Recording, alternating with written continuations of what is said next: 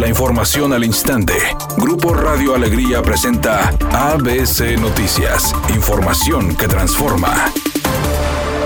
Habitantes de las comunidades de la Sierra de Santiago podrían regresar a sus hogares en las próximas horas. Así lo dio a conocer el director de Protección Civil en el Estado, Miguel Ángel Perales. Y poder incrementar el control lo antes posible y terminar el objetivo principal de todos nosotros. Todos los casi 500 elementos que estamos trabajando aquí tenemos el mismo objetivo. Lo antes posible, decirle ya a toda la gente que está desalojada, pueden regresar a su casa, no hay ningún riesgo y empezar a que ellos eh, reconstruyan y vuelvan a la normalidad Por otra parte, informó que se tiene 50% de control del incendio en la Sierra de Santiago, que ha consumido cerca de 8.000 hectáreas, detallando que esta mañana se retomaron las operaciones aéreas para sofocarlo con 8 aeronaves y vía terrestre con más de 500 elementos. Por otra parte, dijo que de manera simultánea se realizan acciones para sofocar cinco incendios forestales en los municipios de Linares, Galeana, General Zaragoza y Montemorelos.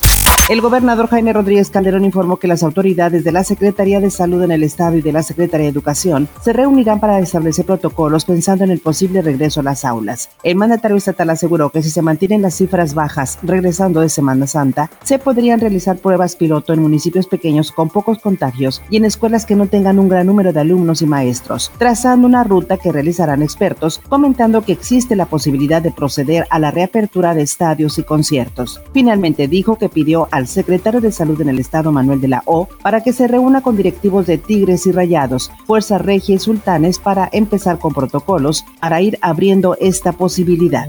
Félix Salgado Macedonio señaló que el Instituto Nacional Electoral se equivocó, calificando de grosería su decisión al retirar su candidatura a la gobernatura de Guerrero, debido a que Morena no realizó la entrega de reporte de sus gastos de precampaña. En un mensaje a través de su cuenta de Facebook, aseguró que aún confía en que el Tribunal Electoral Federal tendrá la mejor decisión. Editorial ABC con Eduardo Garza. Ataques, acusaciones, grillas y las propuestas y el cómo cumplirlas y las necesidades reales de un mejor estado y un mejor municipio para cuándo.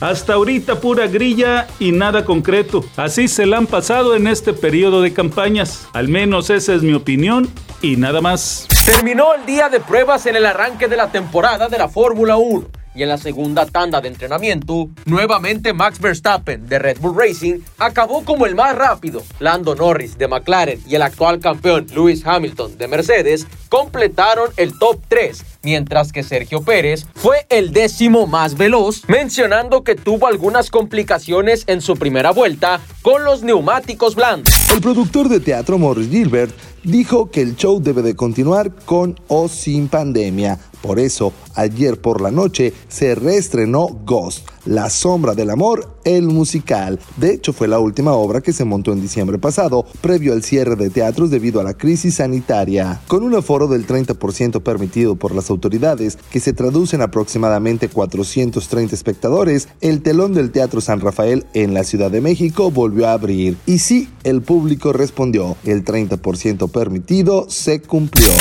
Un percance ocurre en estos momentos en la Avenida Constitución sobre los carriles express a la altura de la Avenida Porfirio Díaz en el centro de la ciudad. En este mismo ayuntamiento, pero en la Avenida Gonzalitos a la altura de Pico de Orizaba con dirección hacia el sur. Los automovilistas están avanzando a 18 kilómetros por hora por un percance. Y en el municipio de Salinas Victoria hay una volcadura de un tráiler a la altura de la carretera a Colombia con dirección al Interpuerto en la colonia Emiliano Zapata para que tome sus precauciones. Es una tarde con cielo despejado. Se espera una temperatura máxima de 32 grados, una mínima de 26. Para mañana sábado 27 de marzo se pronostica un día con escasa nubosidad. Una temperatura máxima de 36 grados, una mínima de 18. La temperatura actual en el centro de Monterrey 28 grados.